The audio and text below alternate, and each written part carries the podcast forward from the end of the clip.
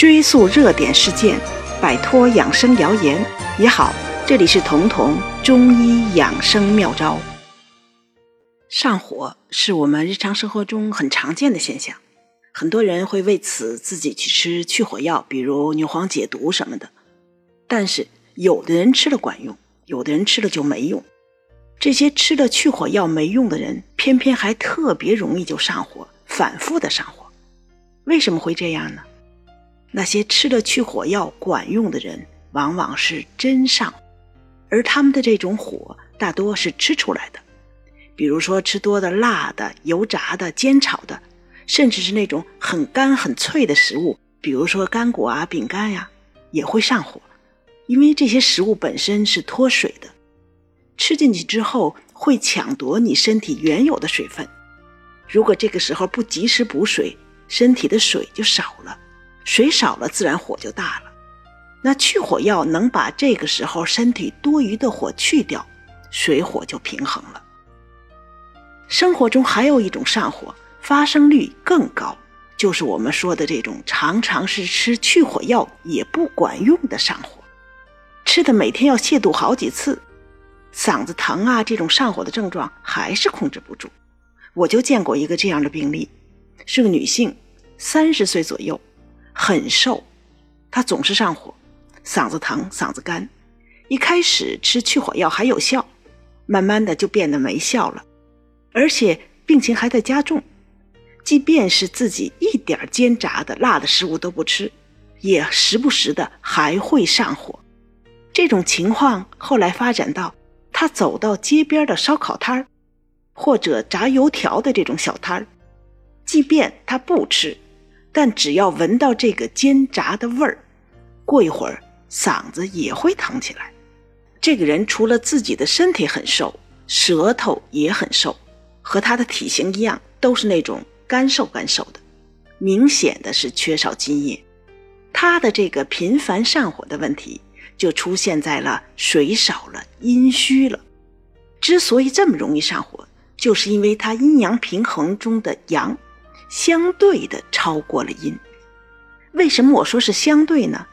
因为它不是真的阳气有多高多壮，而是阴已经很虚很虚了。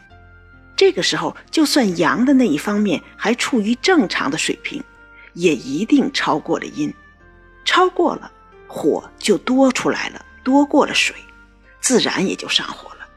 而他的这种上火，就是典型的虚火。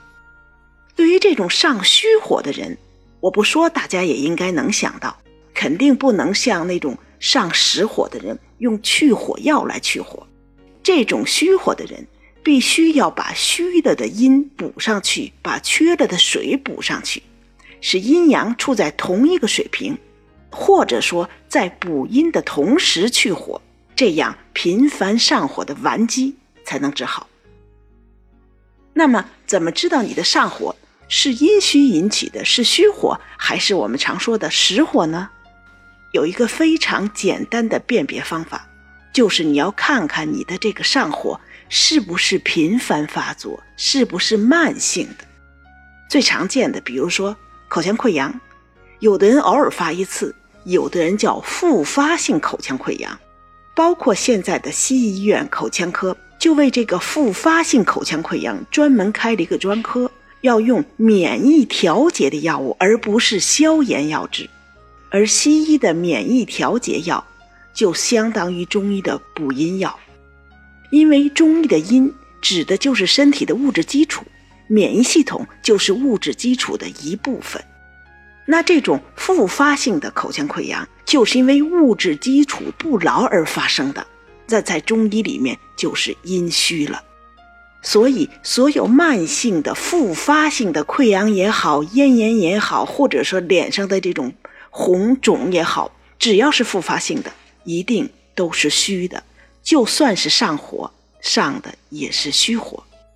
好，这就提示我们，这种反复发生的溃疡也好啊，上火也好，不能靠去火药，而必须要用补虚来去火。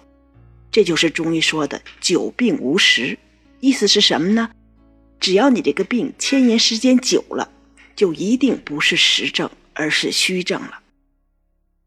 那对这种虚火的人，或者说这种虚体质的人，他要上火怎么办呢？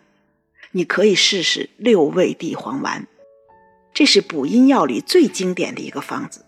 但是你吃这个六味地黄丸和别人吃不一样。这种复发性口腔溃疡的人，或者复发性的牙龈肿的人，吃六味地黄丸的时候要含在嘴里，而且含的时候尽量和那个溃疡面贴近去接触，一直把它们含到嘴里含化了。这个时候，第一，相当于给这个局部的创面外用的上药。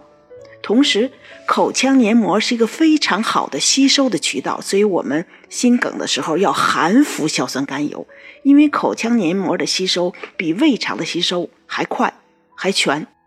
那么，通过口腔黏膜吸收六味地黄，又从根本上给你的身体补了阴、补了虚。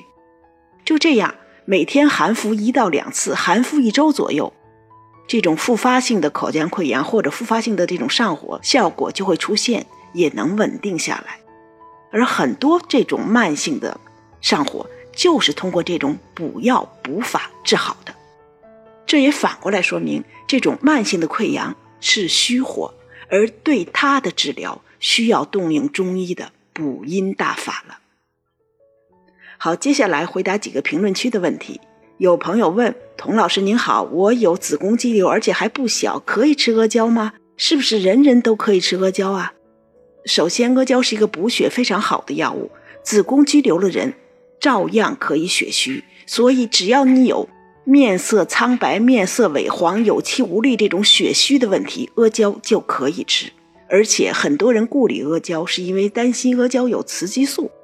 事实上，阿胶不是雌激素，也绝对不含有雌激素，所以子宫肌瘤的人可以安全的服用。另外，呃，童老师，请问初中生熬夜能喝黄芪茶代茶饮吗？可以。如果熬夜之后第二天非常疲劳，可以用生黄芪，最好是生黄芪十克左右，十到十五克来代茶饮，喝上一两天。但这只是一个补救的办法，最好的办法是不熬夜，增加学习效率。该睡的时候及时睡觉。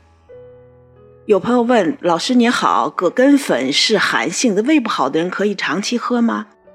呃，首先，葛根粉这个凉性非常的低，而且它有一个升举阳气的效果，而脾虚的人往往是阳气是下陷的，所以葛根粉是可以吃的，除非你是虚寒特别特别严重，连吃个苹果都要泻肚，那这个时候你可以试着吃，也许你就可以耐受葛根的这个问题。至于时间，可以自己掌握，量葛根粉每天可以十到三十克都没有问题。